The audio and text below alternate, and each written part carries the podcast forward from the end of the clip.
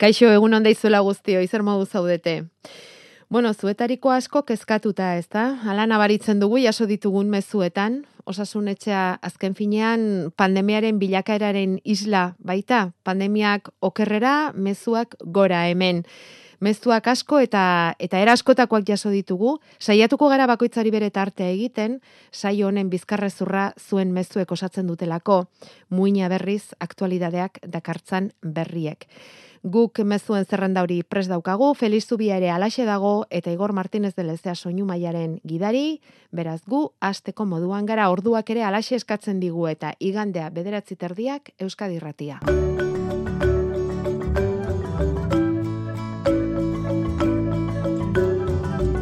Euskadi Irratian Osasun Etxea, Arantxa Artza eta Feliz Zubia.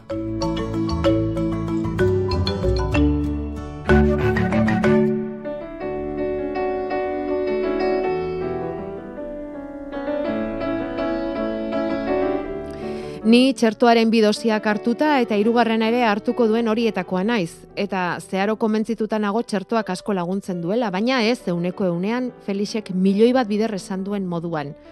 Ez da gurea, eh? Entzule baten mezua da. Eta horregatik, samindura itzela sortzen zait, administrazioak batun, bakunatu bakoak demonizatzen dituelako, baina bakunatu asko eta askoren jarrera ez duelako salatzen.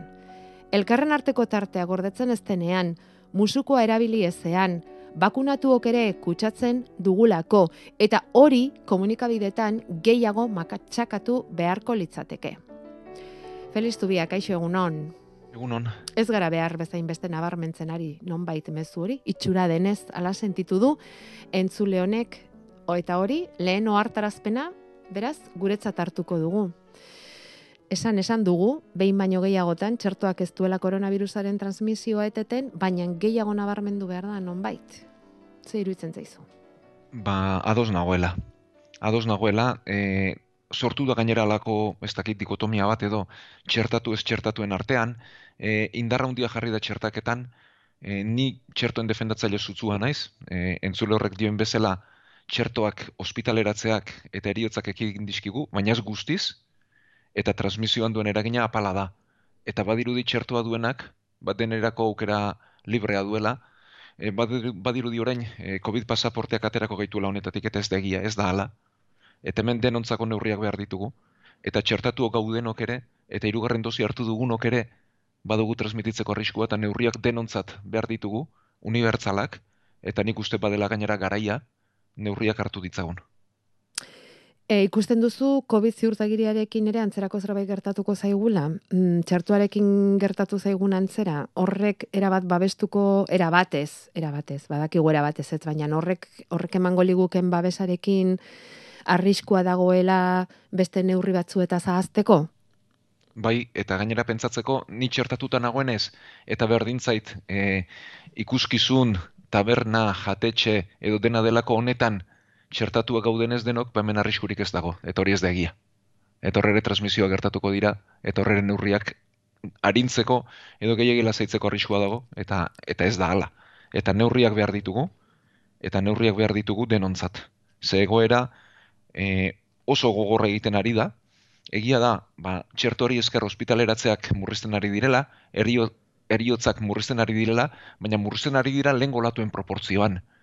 Baina kasuek gora jarraitzen badute, eta portzentajeak bete egingo dira, ba berriz ere ikusiko ditugu, ospitaleak betetzen, ikusiko dugu jarduera kirurgiko eten beharko dela, eta nahiko atarian gaude, e Katalunian aragoien hasi dira jarduera kirurgiko normala eteten, Oso, lehen arretan, ezin da momentu honetan lan egitea, ez? Pentsa ego Euskal Herrian egun batean bi mila kasu baldin badaude, eguneko, astean amalau mila kasu. Nola gingo zaie, oie denen kontrola, isolamenduak, jarraipenak, astarnariak, PCRak, ezinezko bihurtu da lehen arretan lan egitea. Eta lehen arretan bestelako geixoak ere badaude. Eta geixo hoien arreta derrigorrean kaltetua zen gelartuko da eta geratzen ari da. Ele mailako horretako lankideak lertuta daude ezin dute gehiago. Ospitaleretan ere hasi gara igertzen eta hasi gara betetzen ari zizkigula igertzen eta tentzioa handitzen da ari da eta nahiko ez du gaude. Eta gero, azkenik, nik beste puntu batean jarri nahi nuke fokua eta da aurretan, eh? e, ikasgeletan. Ego Euskal Herrian irureunda hamar ikasgela daude itxita. Zazpi mila aur dauzkagu etxean isolatuta. Oda, zazpi mila aur. Erraz esaten da, ez?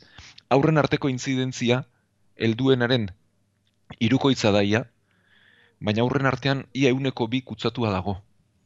Horrek esan nahi du leister, gela guztietan egongo dela kutsaturen bat. Eta dauzkagun neurriekin eta dauzkagun egoerekin, ezinezko izango dela gela horietan klaseak normal ematea. Eta berriz ere aurrak erabat itxi beharko dira, eta ia eskolak isteko atarian egon gaitezke, transmisioa izugarria delako, eta helduok ez dugulako neurririk hartu nahi. Eta gertatuko zaiguna da edo gertatzeko arriskularrian gaude, nahiago nuke hanka sartuko banu arantxa.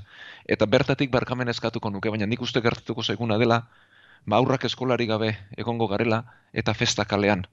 E, tabernak irekita eta kirofanoak itxita, eta dinekoak hiltzen eta gu parrandan. Eta hori ikaragarri gogorra iruditzen zait. Eta iruditzen zait horrek izarte moduan definitzen gaituela. Eta ez oso ondo ez. Izugarrizko niri tristura, etzipena eta amorru eragiten dit. Eta badiote, horretxek definitzen gaitu zer garen, Euskal Herriko gizartea zer garen, eta zer izango garen, eta zer datorkigun. Horregatik, eta nik uste berandu gabiltzala, zeu maldan bera botatako harria bezala da, eta baina bai hartzen duenean gelditzea oso zaila da, baina eskaer egin nahi bai agintariei eta bai herritarrei. Agintariei hartu ditzatela neurri unibertsalak eta gogorragoak denontzat. Zain diren badakigu eta aurreko olatuetatik ikasi dugu. Badakit legedirik ez dagoela. E, nik ez dakit nori dagokion hau egitea. Ez dakit autonomia erkidegoetan dagoen, eskuduntzarik duten ala ez duten, Madrilgo gobernuari dagokion, Parisko gobernuari dagokion, ez dakit nor kartu behar dituen neurriak, baina hartzeko momentua da. Ze bestela aurrez deskribatu duna gertatuko da. Eta herritarrei ere bai, eh? herritarroi mesedez aireztapena zaindu dezagula, ez de geitezela jende pilaketan sartu, eta albora utzi ditzagula horren beste afari, laneko afari, lagunartekoak, ez dakizen bat bilkura eta gainontzekoak. Ze bestela, ba bai, behar bada ziuetan igerriko dugu, baina oinarrian, sistemaren oinarrian dagoena, ikaragarria da, ez? Eta lehen mailako horretak ezingo du lanik egin, ezingo da jarraipenik egin, kirofanoak itxi beharko ditugu, eta jendia hil egingo da. Eta hori niretzat bintzat, ikaragarria da, eta gizarte guzti baten porrota da. Ez dut ikustenik horretarako ez kontzientziarik, ez gogorik eta ez asmorik, baina realitatea dena da. Eta gertatzen ari dena gauza bada, eta gertatu litekeena probabilitatea handiz, gertatuko dena da. Eta niri izugarrizko tristurera egiten diz, zeigarren aldiz toki berean erori, eta nekiaren aitzakiarekin ez errez egitea. Pentsa gunola gauden osasun langileok ez? Eta nekiaren aitzakian ez errez egitea erabakiko bagenu, e, onarte zina da ez? Ba, gu daukagun ardura maila beste guztiontzat ere eskatzen dut. Bai, eta ipatu duzu, ez da, legedirik ez dago, baina, baina aurretik badaukagu esperientzia aurreko bostolatuetan zer gertatu den, zuek osasun langileak zareten aldetik hurbilago oso barrutik bizi izan duzuelako hau dena, baina herritarrok ere bai, badakigu zer gertatu zaigun eta legearen aldetik eta erakunen aldetik ez bazaigun neurririk ezartzen, ba norberak hartu beharko ditu eta berriz ere ekarriko dugu gogora Felix Zubiak hemen aurkeztu izan digun piramide hori, ezta? Oinarri oinarrian dauden neurri hoiek eta gure esku dago den neurri hoiek hartu beharko ditugu, bestela erpinera iritsiko gara nahi gabean eta ezin dena osasun langileen esku utziko dugu, ezta? Ze entzulen artean badira galderak esaten digutenak, aurrak kutsatzen ari direla eta esate baterako aztarnarik ez dutela hirugarren edo laugarren egunera arte deitzen eta lehen harretako mediku eta aztarnariak e, buru eman ezinik dabiltza. Orduan, berriz gogora ekarriko dugu piramidearen ideia, behar bada, Felix? Bai, e, COVID-aren aurkako piramidea, bueno, neuk asmatu nuen, edo ez dakit beste norbaitek bintzat ez diotin horri irakurri, baina nik uste derrigorrezkoa dela, ez? Oinarrian dauden neuri horrokorrak, denok bete behar ditugunak. Unibertsalak eta berdin du txertatuak gauden, ala ez gauden, edo zein egoeretan gauden. Eta horrek dio, jende pilaketak utzi. Bizikidetza unitateak ez naztu. Aireztapen egokia izan musukoa barrualdeetan. Eta hori denok egin behar dugu. Bestela, bigarren mailan leudeke aztarnariak eta probak. Baina nola egingo da, aurrez aipatu duan bezala egunero 2000 pertsonaren jarraipena ezinezkoa da. Eta kesua ulertzen dut. Baina neurri horretan eta dimentsio horretan eutziko dion sistemarik ez dago. Eta gero erpinean daude ospitaleratzeak eta ziuak Baina erpinari bakarrik begiratzeak ez du zentzurik. Eta pentsa dezagun gure aurretan ere, eh? berriz ere albora usten ari gara. Eta berriz ere haien bizitzaz ahaztu gara, eta haien aukerez ahaztu gara. Eta eskolak isteko atarian gaude. Eta hori izugarri eruditzen zait.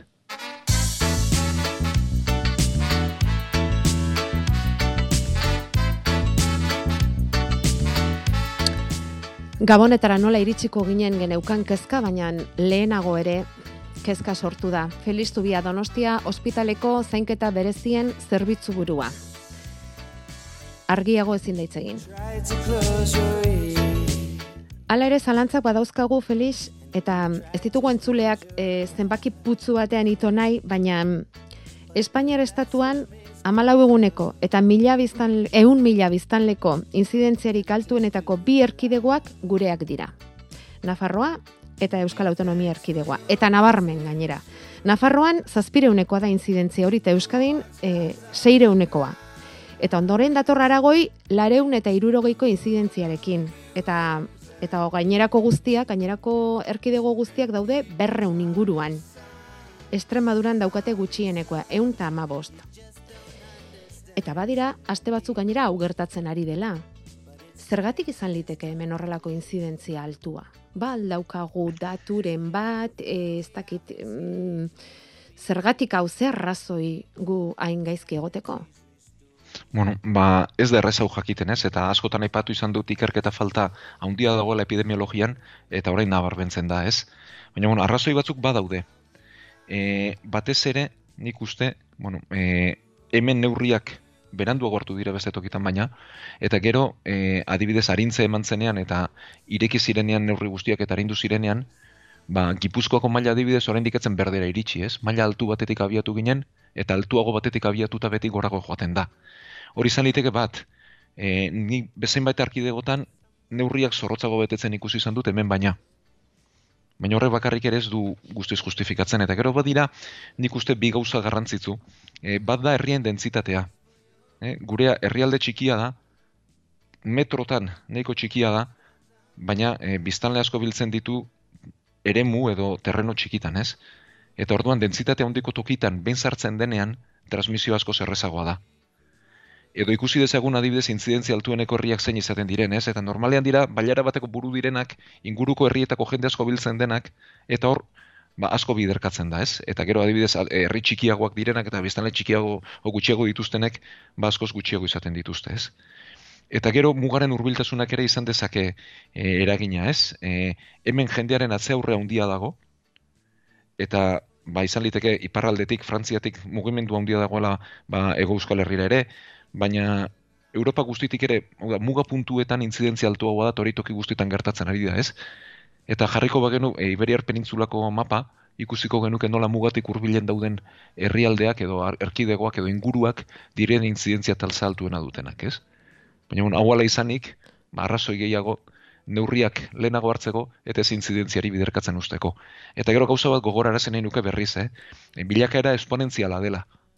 Hau da, lehen fazetan igoerak txikiak dira, bat, bi, lau, sortzi, baina ondoren ikaragarri azten da, ez? Eta dimensioak lirateke amasei, hogeita mabi, irurogeita lau, egun hogeita sortzi, berreunda berrogeita amasei. Orduan, behin puntu horietara iritsi garenean oso berandu da, eta lehen hartu behar dira neurriak, ez? Eta hori egoera hori zuzentzea asko kostatzen da. Okertu erraz egiten da, baina aurreko latuek erakutsi digute, ez da? Zuzendu nekez egiten dela, ez da? E, omikron aldaerari buruzko daturik badaukagu, ze horrek ere sortzen du kezka, gaur sortzi esan zen igun, Ego Afrikatik zabaldutako aldaera berriaren azterketak denbora pixka bat beharko zuela, benetan ze ezaugarri dituen jakiteko, e, zer aurreratu da horretan, Felix? Ba, momentuan gutxi dakigu. E, bai, osasunerako mundu erakundeak esan duela, zabaldu egingo dela eta ezin dela mugari jarri. Beraz, etorriko zaigu. Hori ziur izan. E, orain dauden datuak e, nahiko kontresan korrak dira batzuk eta elkarren artean, e, ez dakigu ondo e, gainera pentsatu behar dugu oso inguru eta gizarte ezberdinetan gertatzen ari dela, ez? Orain artean dauzkagun datuak Afrikakoak dira, Ego Afrikakoak bereziki. Hmm. Eta bueno, Ego Afrikan pentsatu behar dugu bizitxaropena berrogeita mezortzi urtekoa dela, oso jende gaztea dela, eta osasun sistema oso ezberdina dutela, ez? Beraz, orain goz, goizegi dezerrezateko, baina adi jarraituko digu. Ederki. Eta izango ditugu ondorengo asteak ere ontaz hitz egiteko. Ta segiko dugu gaurko saioan ere alden neurrian koronavirusa hitz egiten segia esan galdera mordoa pilatu zaizkigu aste honetan, batez ere txertaketari lotutako galderak zalantzak dira, baina norren aurretik bestelako kontsulta pare bat ere badauzkagu eta hoiek ezingo ditugu aztu ba. Gure e-maila osasunetxea abildua eitb.eus. Berrogeita emezortzi urteko emakume bat inguratu zaigu esanez aldakako artrosia diagnostikatu diotela, baina gero oso soluzio desberdinak eman dizkiotela hiru hilabeteren buruan. Aurrena esan zioten artrosia harina zela eta ez zutela ezer egiteko beharrik ikusten, eta handik hiru hilabetera egindako erresonantzia ikusita protesia jarri beharko lukela esan dio medikuak. Berak ez du momentu zalako minik eta ezinik sentitzen, eta, bueno, ba, erabaki du Feliz Zubiari galdera egitea e, lehen da bizi jakinaiko luke normala ote den iru hilabeteren buruan alako aldaketa e, e, egotea diagnostikoan eta beraz ondoren hartu beharreko neurrietan, ez ote den goizegi protesia jartzeko, berrogeita mezortzi urte, gero galdetzen dizu e, azido hialurinikoaren infiltraziokonak aldiren, eta artroskopiaren bidez zerbait egin ote daiteken, txostenean ala aipatzen delako morfologia aldatuta hori hobetzeko, Feliz. Bueno, ba, esako dioguna da emakume honi bere egoera ez dela aldatu, hiru hilabetean ez duela aldaketa berezirik izan, eta bere kasu oraindik artrosiarin badela eta lasai egon dadila. Eh? E, bueno, zer ikusi da hemen, ba, askotan erresonantzietako txostenek eta alakoek eta asko unditzen dutela benetan gertatzen ari dena. Hau da, e, bada artrosian, e, paradoxa bat edo, eta askotan sintomek eta erradiologiak ez dutela bat egiten eta badira pertsonak oso radiografia txarra dutenak, baina sintomari gabe dutenak eta alderantziz ez e, aina radiografia larriarekin sintomak e, ba, okarragoak direnak. Eta beti hemen sintomek agintzen dute. Orduan, bere kasu oraindik ere harina da, ez du ebakuntzarik behar, eta gomendatuko geniokena da pixua galtzeko, e, ez dakigu zei altu eta pixu duen, baina pixu egoki izateko, alde neurrian argaltzeko, ariketa fiziko egiteko, mantendua, Eta gero, berak aipatzen dituen, ba, infiltrazio horiek eta, bueno, artroskopia bidez artrosi bat ezin da konpondu, beraz hori e, baztertu egingo genuke, artroskopia badan zule jakin dezaten, ba, giltzadura barrura sartu eta bertan lantxoak egitea, eta azido hialuronikoa jartzeak ere bere kasuan ez du zentzurik, eh? Beraz, e, bai, bueno, hartu litekeela e, kolageno edo kolagenoaren eratorri bat hau bidez, ba, pixka bat mantzotzeko, baina garrantzitsuena batez ere karga kentzean dago, eta pixua zaintzeko ba, gomendatuko genioke, eta ariketa fiziko mantendu bat egiteko. Kolperi gabea, saltori gabea, jauziri gabea. Amaia ere berrogeita mezortzi urtekoa da, berak eh, bestarazo badauka, amar urte dara ilekorik gabe, eta odolo analizian D vitamina falta duela gertzen zaio medikuak osagarria agindu dio, baina bere kezkada ez ote dion gorputzeko beste atal batzuetan kaltea eragingo osagarri horrek, Felix. Ez, e, ni bentsat e, dagoela lasai, bueno, bere kasuan, ba, menopausia nahiko goiztiar bat edo daukagu, menopausiarekin hormonen babesa galtzen da, eta osteoporozia garatzeko arriskoa dago, ezurrak auskorrak bihurtzeko eta horrekin D vitamina mailak e, egokizatea komeni da, eta ez diren kasuetan bartzea.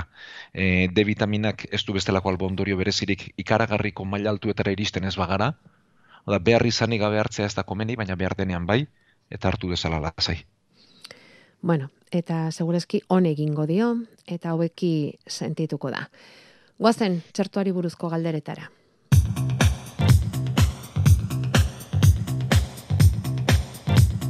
Osasun etxea. Igande goizetan Euskadi Gratian.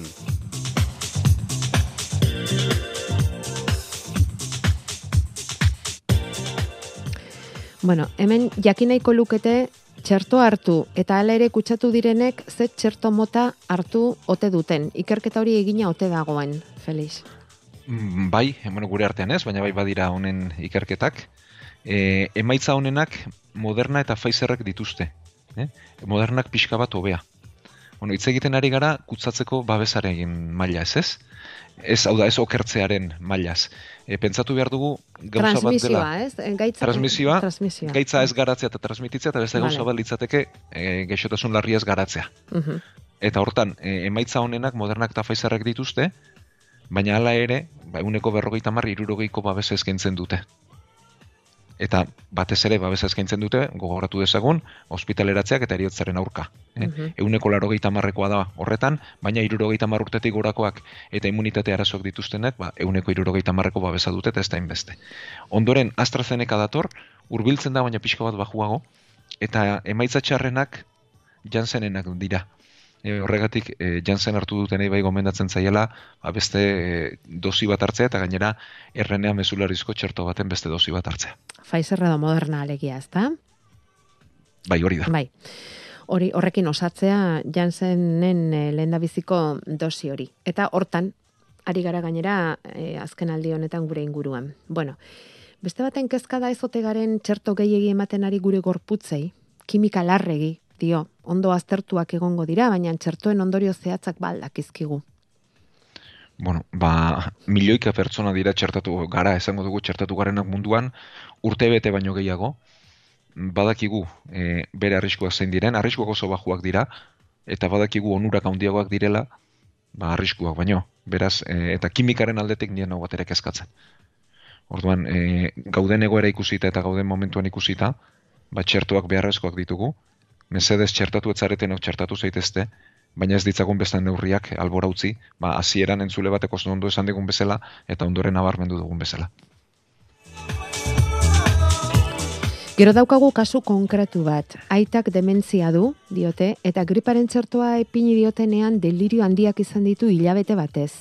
Beldurra daukagu COVIDaren hirugarren dosia jartzeko orduan, ze erreakzio izan dezaken. Aurreratu dezakezu, egoera nolakoa izan liteken, Felix? Ba, ez zaila delako. E, bueno, azkenean nahiko ohikoa da dementzia bat dutenek, ba, sukar pixka bat garatzen dutenean, e, horrelako eldarnioak edo egoera okerraldi bat izatea, ez? Orduan, ez dakiguna da ze erreakzio egingo dion. Bai aurreratu dezakegula adinekoetan normalean erreakzioak txikiagoak izaten ari direla koronavirusaren txertoarekin. Hau da, gorputzak immunitate gutxiago sortzen du eta erreakzioak txikiagoak direla. Beraz, e, aurreko dosiekin espadu izan, hirugarren dosi honekin ere ez litzateke esperoko, eta berez lasai joan beharko lukete, baina egia da, arrisku hori badela, eh? basua, baina badela. Ze zaila, ez, horrelakoetan erabaki hartzea. Bai, baina nik e, berret- benetan dioten, etxeko banu emango nioke. Bueno, hori entzun nahi genuen. Zuk etxekoa bazenu, zer egingo zenuke. Nik dut horrek lagunduko diela eta. AstraZenecaren bi dosiak hartua naiz, dio hurrengoak, irurogei urtetik gorakoa, hirugarren txandan beste txerto mota bat jarriko lidateke, ziur, eta nasketa hori seguru alda, lehen hainbestetan esan ziguten etxe bereko hartzeko, eta orain? Bueno, ba ziurra da, aprobatu da, eta ikusi dena da, e, txerto ezberdinak nazten direnean, aurre sortutako antigorputzek berria ba, ezagutzen dutela edo, Hmm. eta hor sortzen den immunitatea handiagoa dela, da, babesa handiagoa sortzen dutela, baina erreakzio harin gehiago ere bai. Hau da, e, ziurra dela badakigu, baina probabilitate gehiago daukagu sukarra izateko, hogeita lau, hogeita masei orduko sukarra, txertatze tokian mina, e, gongol eta bezapeetan, oi barkatu lepo eta bezapeetan gongoila hundituak. Hau da, erreakzio gehiago ematen ditu, baina immunitatea ere handiagoa da. Eta bestelako arrisku larririk ez hau probatua dago, ikusia dago, eta alde horretatik behintzat lasai joan dadila. E, eta irurogei urtetik e, gorakoek eta AstraZenecako bidosia hartu, ze, hartu zutenei gomendatuko zenieke hirugarrena? bai, e, bestelakoai bezala, ez? Azkenean, e, talde horretan delako txertuaren babesa txikiagoa. Eta pertsona hauek bereziki, ba, merezi dute hirugarren dosi bat ospitaleratzeak eta eriotzak ekiditeko. Beste honek, COVID-a pasa zuen azaroan, e, ulertzen dut iazkoan, bai. Ondorioz txerto bakarra hartu nuen. Immunitate naturalik baute dut oraindik? Hirugarren dosi hartu egin beharko tenuke? Ba, immunitate naturala izatea da logikoena, eta honen galdera honen erantzunik ez du inork. Hau da, be, nik ez daukat erantzunik, eta nik egin dudan bilaketan, ba, inork, inork ere ez dugu aztertu. Hau da, behin gaitza garatuta immunitate naturala hor gelditzen da. Dosi bat gehiago eman zen, immunitate horrek epean iraun zezan. Baina inork ez du aztertu, denborarik ez delako, pertsona hauekin zer gertatzen den. Beraz, hauentzat lehentasuna ez litzateke hirugarren dosi bat. Itxoin dezakete edo, ez? Bai, lasai asko. Lasai asko. Mm, Immunitateak noiz arte irauten duen ere ez dakigu oraindik, ez da, Felix? Hori da. Gaitza Eta, pasa eta babes horrek noiz arte iraun dezaken hori ere ez dakigu. Ez dakigu, baina pentsatzekoa da dauden datuekin behintzat, berrinfekzioak oso gutxi direla, euneko bataren azpitik, Mhm. eta immunitate naturalak irauten duela. Beraz, hau entzat irugarren dosi bat, ez litzateke edo bigarren dosi bat, bai, behar kasu bada honetan. gaitza pasa eta dosi bat hartuta izan duenak, Mhm. ba, beste dosi baten premia behintzat ez da nabarmena. Eta mm, ikerketa aipatu duzunez, eta gai hau lehen ere atera zitzaigun, Espainian ikertzen ari diren txertuari buruz aurrerapenik ba aldago? Edo nahikoa denbora eta diru eskaintzen ote zaio alor horri? Beste batek galdetzen du? Bueno, eh, Espainiar eh, bueno, eh, ikerketarako institutuak garatzen ari diren txertoak, eh, badu besteekiko behintzat abantaila teoriko bat gero ikusi egin behar da betetzen den ala ez, eta da, eh, be- hau esterilizatzailea izango litzatekela, ez lukela utziko gaitza garatzen eta transmisioa moztuko lukeela. Beraz oso berri ona litzateke bere garapena. E, zer gertatzen da? Ba, farmazeutik handiek duten gaitasunik ez dutela. Eta orduan mantxoago joan behar da. Eta gero gainera probak egin beharko lirateke askotan txertatua gaudenotan. Eta horrek ere zailtasunak sortzen ditu. Beraz, e, badakigu garatzen ari direla, esaten dute 2022 bigarren urtean zer egongo dela, egongo direla proba guztiak eginda, orduan ikusiko da benetan eraginkortasuna den ala ez den eta nola goazen ez. Bueno, ba, manzo, badoa, eta noski ba ez dute farmazeutik handiek adinako aurrekonturik.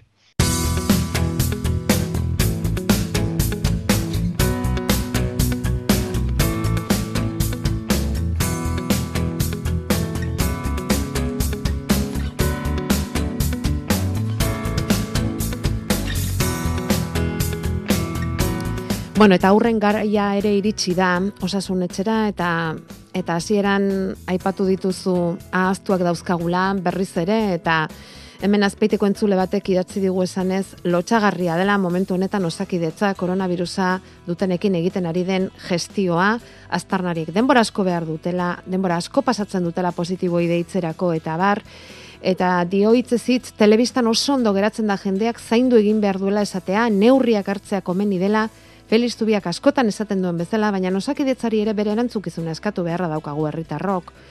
Hau denok bideratu beharreko gaia dela eta denon mesederako.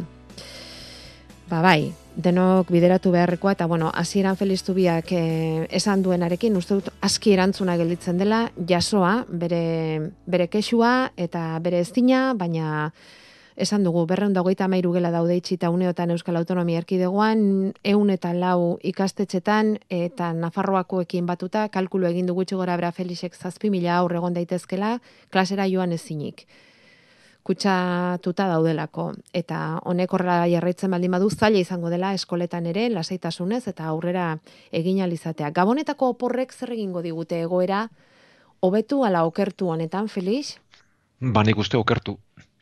Ze askotan ikusi da transmisioa behintzat helduetatik aurretara pasatzen dela, eta gero aurren artean izan litekela transmisioa, baina transmisio txikia dela.